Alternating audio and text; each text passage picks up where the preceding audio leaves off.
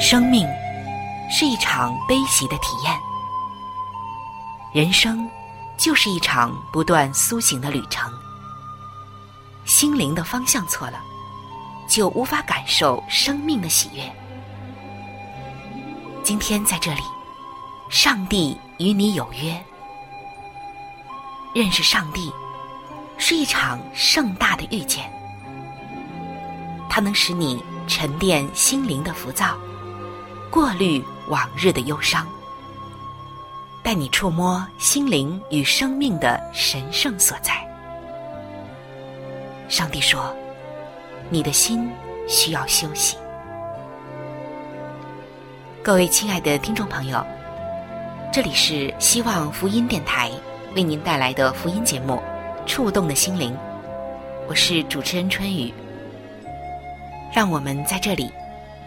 远离心灵的疲惫，回归上帝的抚慰，触动心灵的每一丝感动，都让它留住。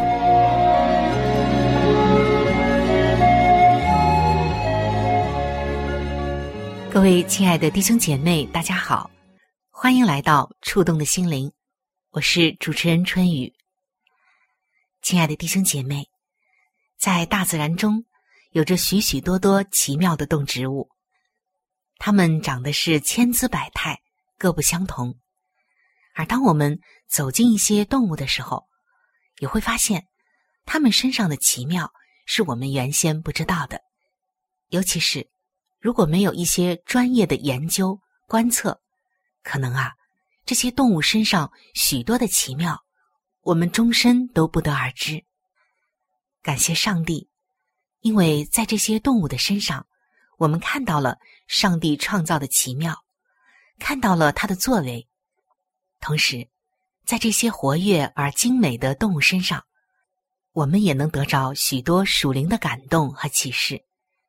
就像我们今天要来走进的这个小昆虫，他是谁呢？让我们一起进入到今天的“让动物告诉你的时间”。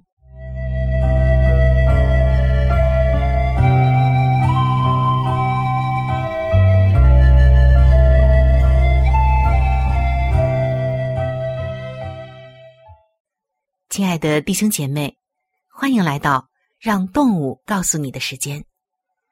今天我们要走进的这一个动物，它是一个小昆虫，它的名字就是蚜虫。可能有的人对蚜虫还是熟悉的，但是有些朋友还会觉得有点陌生。我发现蚜虫这种小昆虫，它们真的不讨人的喜欢，因为很多人都不喜欢它。虽然听上去有些难以置信，但是有些人也真的是喜欢蚜虫。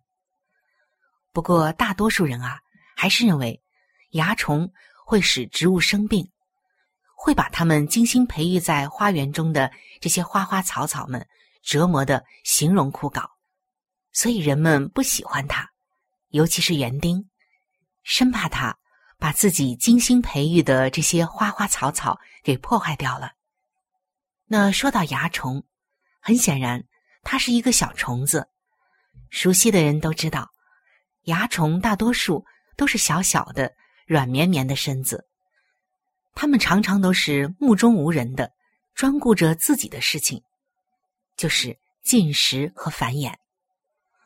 蚜虫的繁衍能力是超强的，甚至刚出生的蚜虫宝宝肚子里，可能还有一个宝宝呢。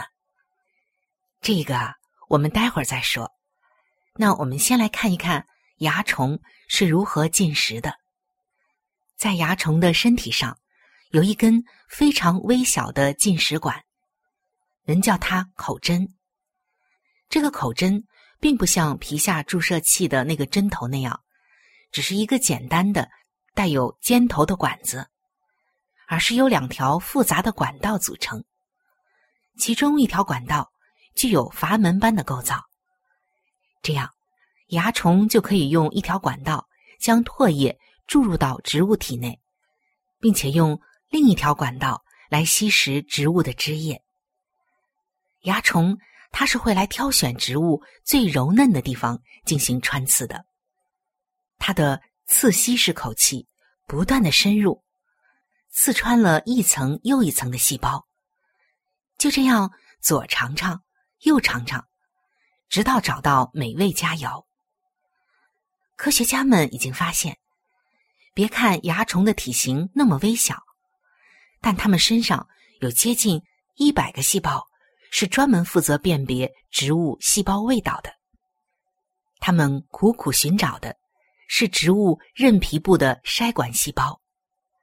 这是高度特质化的植物细胞，作用就是在高压作用下，将光合细胞所产生的高糖分有机物运送到植物各部分，或者是储存起来。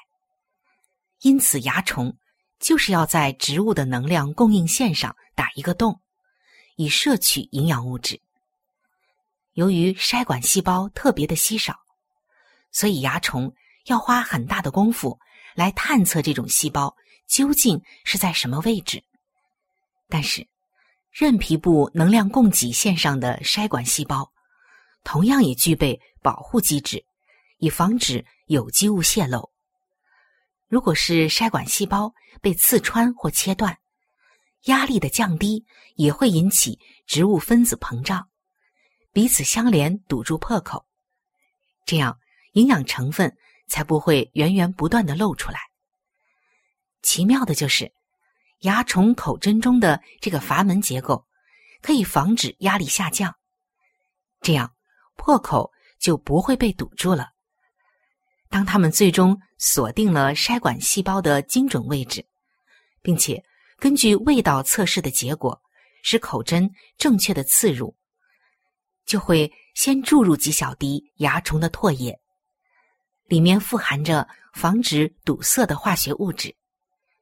接着，他们就可以放心的打开阀门，借着植物细胞内的压力，痛痛快快的畅饮着琼浆玉液了。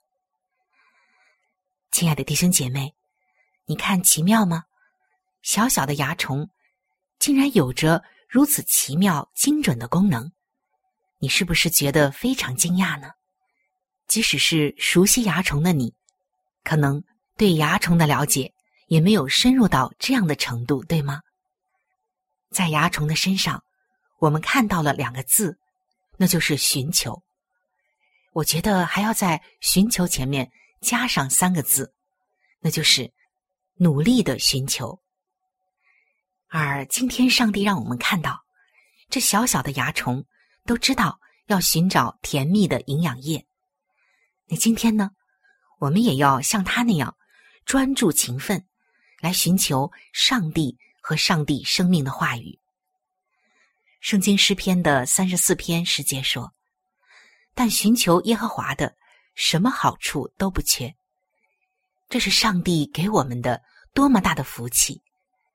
但关键就是，我们有没有寻找这个福气，而且是努力的来寻找这个福气呢？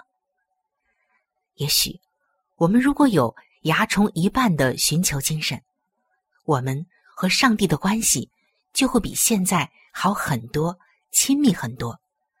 我们的生活状态。也不会像现在这么缺乏。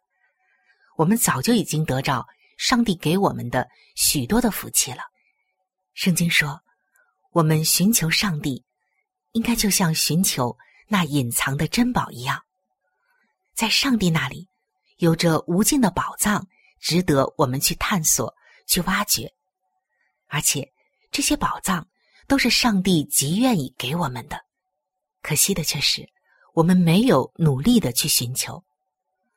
圣经说，上帝的话语就是我们脚前的灯，路上的光。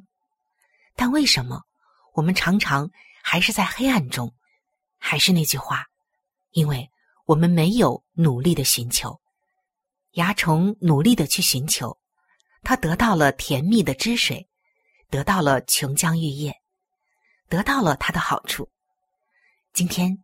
上帝也在对我们说：“但寻求耶和华的，什么好处都不缺。”亲爱的弟兄姐妹，如果你觉得你在很多方面还有缺乏，那么就来寻求上帝吧，因为他说了，寻求他的什么好处都不缺。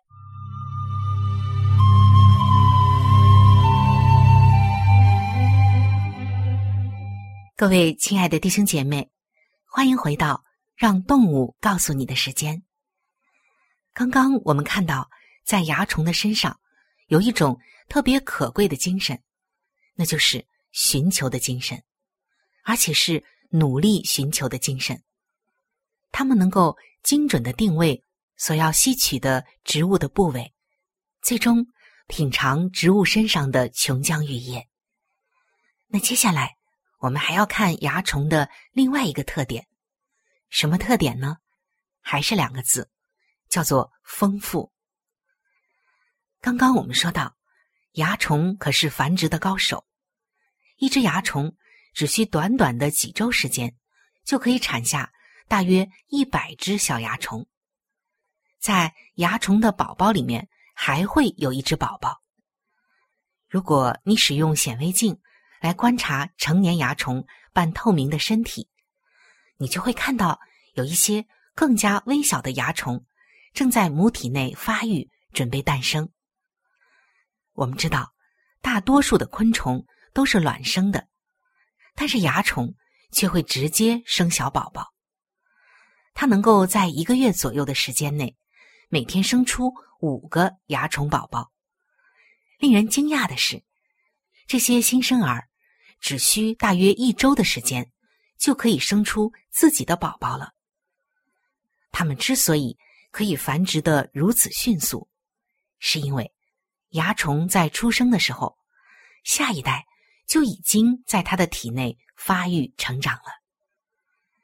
这让我们想起了有一种玩具，叫做俄罗斯套娃。那你也许见过一套色彩绚丽。精雕细刻的俄罗斯套娃，打开一个，里面还有一个，就这样，一个娃娃套着一个娃娃。蚜虫也是这样的，成年蚜虫怀着幼虫，而幼虫呢，又带着一个更小的蚜虫。如此至少三代，这项技能啊，使他们在繁殖领域占了一个鳌头。你看看。这是不是特别的奇妙呢？那么你一定很想知道，蚜虫究竟是如何做到的？我们一起来一探究竟吧。在专业方面，也就是在学术上，称为这种现象是孤雌生殖。孤是孤独的孤，雌是雌雄的雌。孤雌生殖，它是一种无需受精的繁殖方式。雄性不会以这种方式出生，只有雌性。所以，所有的雌性蚜虫的基因都是完全相同的。不过，当你翻开叶片，看到一群聚在一处的蚜虫时，会看到，除了许多小小的无翅蚜虫，就是没有翅膀的蚜虫，它也是一种复制的雌性蚜虫，还会有一些。体型比较大的蚜虫，有一两只甚至会长出翅膀。这样你就知道，并不是所有的蚜虫都是一模一样的。蚜虫它会根据气候和植物的状况来实施不同的繁衍策略。如果是在酷暑时节，或者是植物濒临死亡，一些雌性蚜虫就会生出翅膀。去寻找健康的植物来栖息，而到了寒冬，一些雌性还会变为雄性。它们不再使用直接生幼虫的方式，而是改为产卵，这样就能够保护下一代安然过冬了。到了第二年的春季，虫卵孵化，一群雌性蚜虫破壳而出，开始又一遍的上演。俄罗斯套娃模式的技能了，因为蚜虫天生的身体就很柔嫩，毫无防御，而且动作缓慢，所以许多的昆虫以捕食它们为生。它们之所以作为一个物种延续下来，得益于它们无以伦比的繁殖能力，并且还会尽心尽力的来发挥这一技能，就是繁殖。这才是今天蚜虫能够广泛存在的原因。亲爱的弟兄姐妹，你听完这些，会不会觉得蚜虫这个小小的昆虫，它的奇妙，它的能力，真的是超乎你的想象和了解呢？相信很多的人啊，都不知道蚜虫有这么伟大的寻求和丰富繁衍的能力，而且。它们还能变换繁衍的方式，根据季节，根据温度，根据需要，是不是太奇妙了？我们看到上帝的伟大，上帝创造的奇妙，他给这些很小的昆虫身上仍然放置了一样东西，那就是生命。而蚜虫的生命是通过寻求和丰富的繁殖体现的。刚刚。我们分享了蚜虫的寻求带给我们属灵的感动以及启示。那么，当我们再次了解过它旺盛的繁衍以及丰富的繁衍之后，我们看到了它的另外一个特质，那就是丰富。在创世纪中，上帝说：“我们人要生养众多，遍布天下。”是的，上帝不仅仅希望。我们的生命能够不断的繁衍和延续下去，他也希望我们能够得到真正的一种丰富。这个丰富是只有上帝才能赐给我们的一种生命的丰富，而这种丰富也只有在我们寻求主的时候才能得着。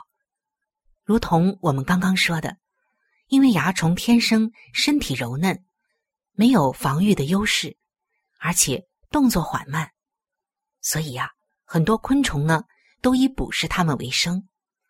那既然是这样，蚜虫就要靠着它们强大的繁殖能力才能够延续到今天，否则的话，这个物种早就已经不存在了。而今天，在我们的身上也有着许许多多的软弱，而魔鬼撒旦，他就像吼叫的狮子，遍地游行，寻找。可以吞吃的人，他会在我们最软弱的地方来攻击我们，而这个时候，我们只有在主耶稣里找到属灵的丰富，我们才能够生存下去，不被撒旦吞吃掉。今天，一切的丰富都在主耶稣里面，拥有它，我们知道一样好处也不缺。圣经说，他没有留下一样好处。不给那些属他的儿女。今天，主耶稣也特别想要把他丰盛的恩典赐给我们。今天，当我们殷勤的去寻求耶稣的面，去殷勤的研读他的话语，并在我们实际的生活中活出来，我们就会得着他所赐给我们的丰富。耶稣说：“我来了，不仅仅。”是要让羊得生命，而且还要得的更丰盛。是的，耶稣不仅仅要让我们得生命，而且他还要让我们得的更丰盛。今天，当我们分享完蚜虫的特点，愿我们也能够有蚜虫那努力寻求的精神，以得着主耶稣从上面给我们的丰盛的生命和奖赏。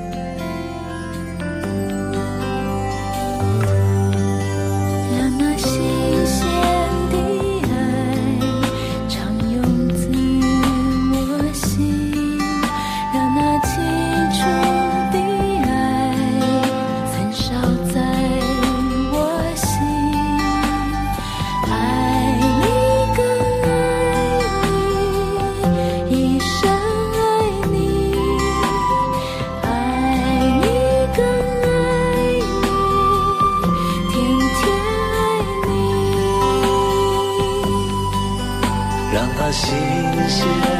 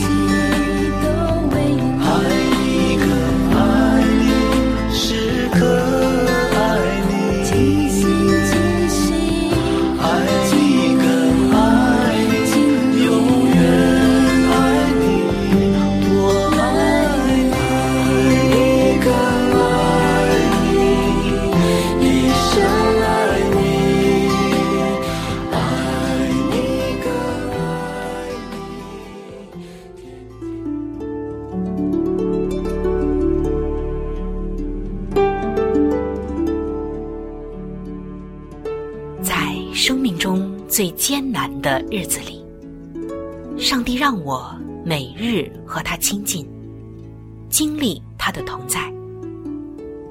借着每日灵修，他使我走出了生命的低谷，一次又一次的，使我重新找回了新的生命和喜乐的泉源。上帝借着每日灵修。来证明他的同在、看顾和关怀，使我与他建立起更加亲密的关系。要享有健康的属灵光景，就需要每日与主同行。请您与我一同进入每日灵修。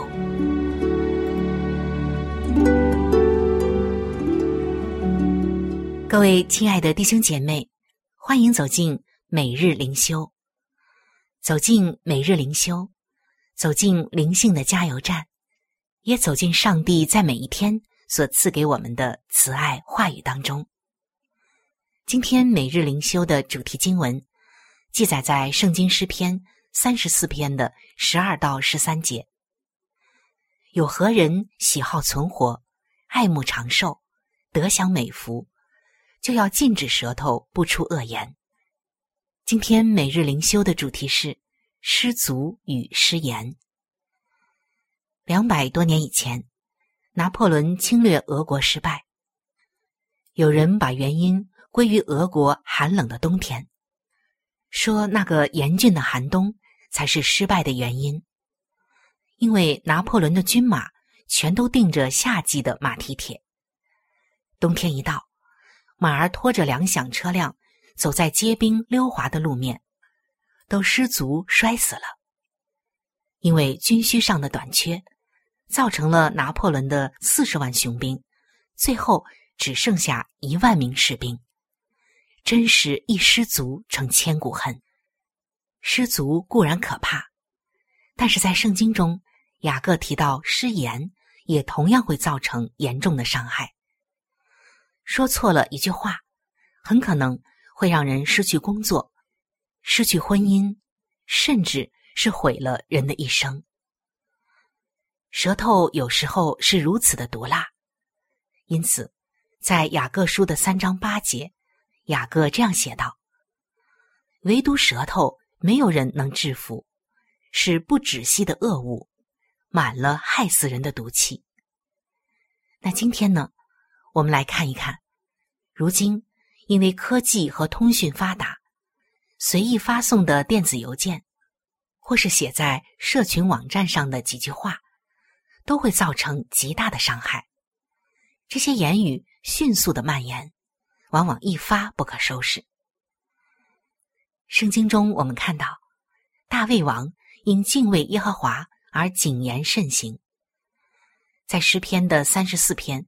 十一节、十三节，他写道：“我要将敬畏耶和华的道教训你们，要禁止舌头不出恶言，嘴唇不说诡诈的话。”诗篇三十九篇的一节，大卫还下定决心说：“我要谨慎我的言行，免得我舌头犯罪。我要用脚环勒住我的口。”亲爱的弟兄姐妹。求主能帮助我们谨言慎行。我们下来可以看看雅各书的三章一到十二节，还有箴言书的十八章一到八节。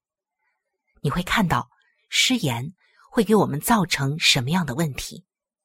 有很多的人，正是因为没有管好自己的嘴巴，所以才造成许多的痛苦，甚至是悲剧。